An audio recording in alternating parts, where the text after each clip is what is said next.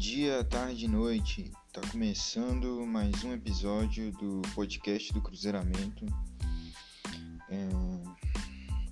Seja bem-vindo, você que está ouvindo.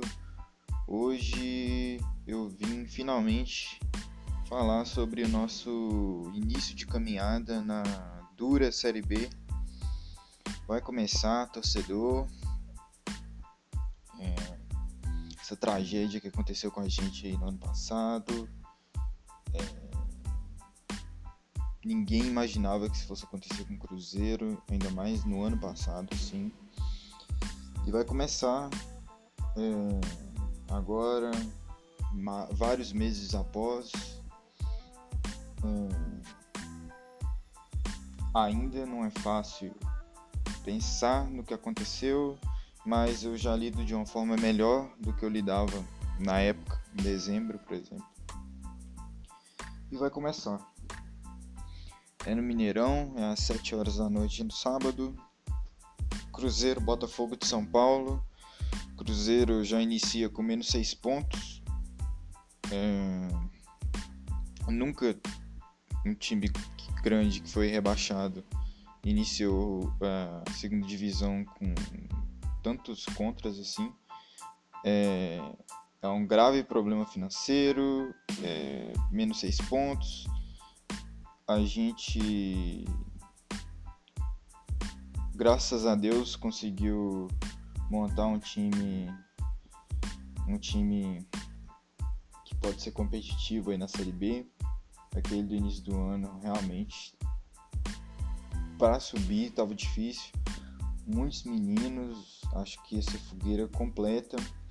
É, agora com o time um pouco mais mesclado, chegaram novos componentes, alguns jogadores experientes, junto com outros jovens com muito potencial, alguns jovens que já são realidade. Então, acho que o Cruzeiro está no caminho certo aí para conseguir subir de divisão. E quem sabe possa estar tá fazendo isso da maneira menos dramática possível. Espero. Tomara. Sobre o time que o Anderson vai mandar a campo, é... eu tenho algumas certezas e tem algumas posições que eu realmente fico na dúvida sobre qual ele vai optar. É... Creio que ele deva ir de Fábio, Cáceres, Léo, Kaká e Bray ou Giovanni é uma das dúvidas.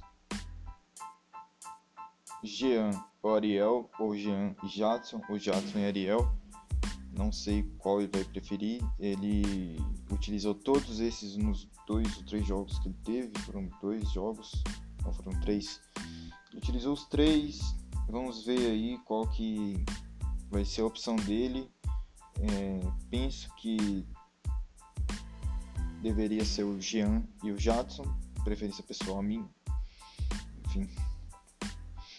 Na frente, Maurício, Regis, Moreno.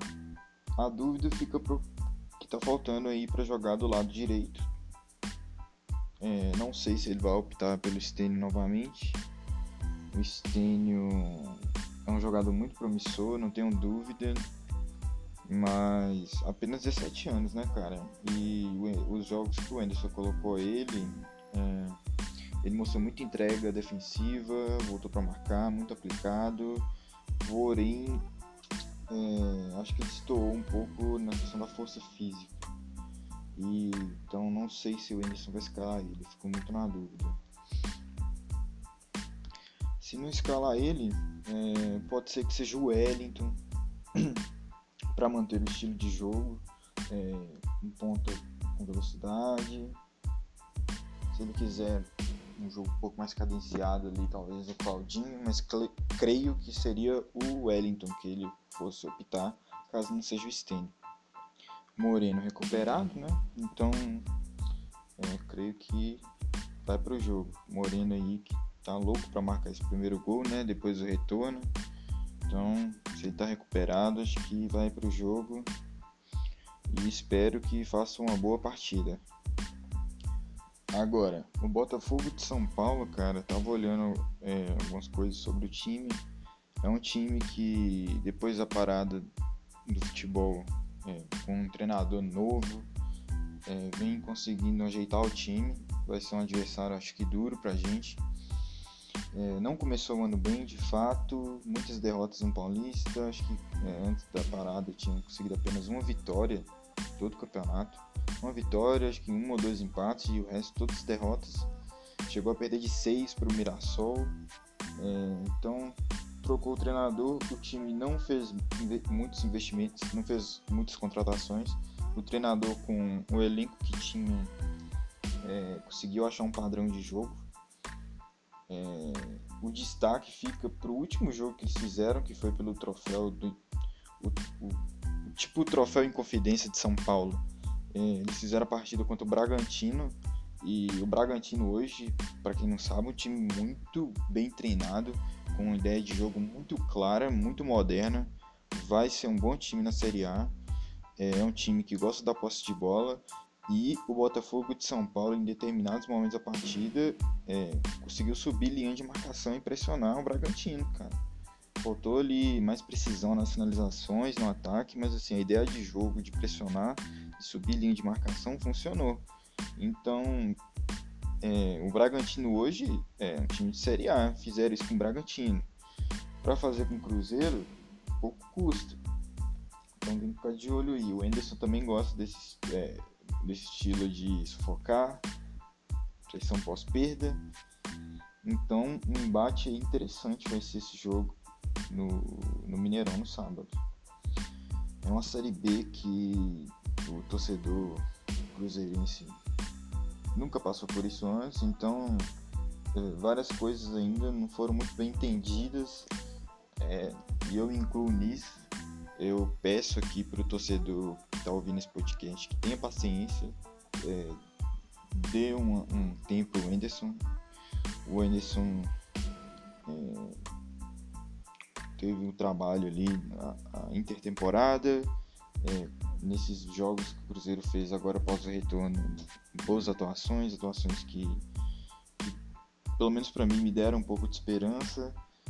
E o fator de começar com menos 6, cara, é, é, um, é, uma coisa que pesa, então é, paciência, paciência, principalmente nesse início, vai ser duro.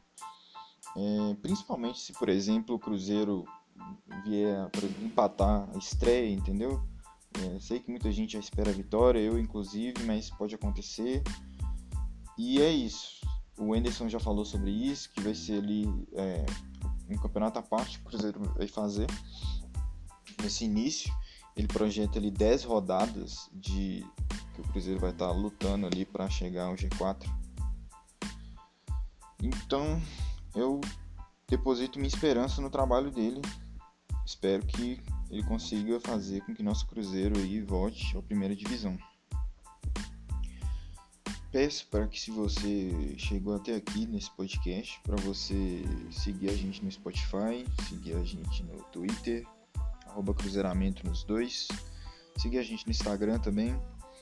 É um grande incentivo aí para o meu trabalho, para meu esse projeto aqui que eu tenho de falar de Cruzeiro.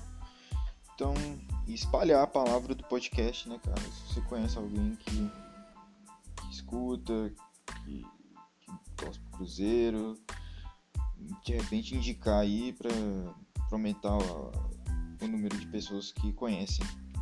Eu já tô bastante satisfeito com as pessoas que escutam, cara, porque eu nem imaginava que ninguém fosse escutar. Então fico muito feliz que tem pessoas escutando aqui, eu vejo os números, eu fico bastante feliz mesmo. Até por isso eu continuo fazendo. Então aí mais um episódio. Só tenho a agradecer a quem escuta e espero que cada vez mais pessoas escutem. Então vou ficando por aqui. Volto com pós-jogo dessa partida. Espero que com a vitória do Cruzeiro. E é isso. Um abraço.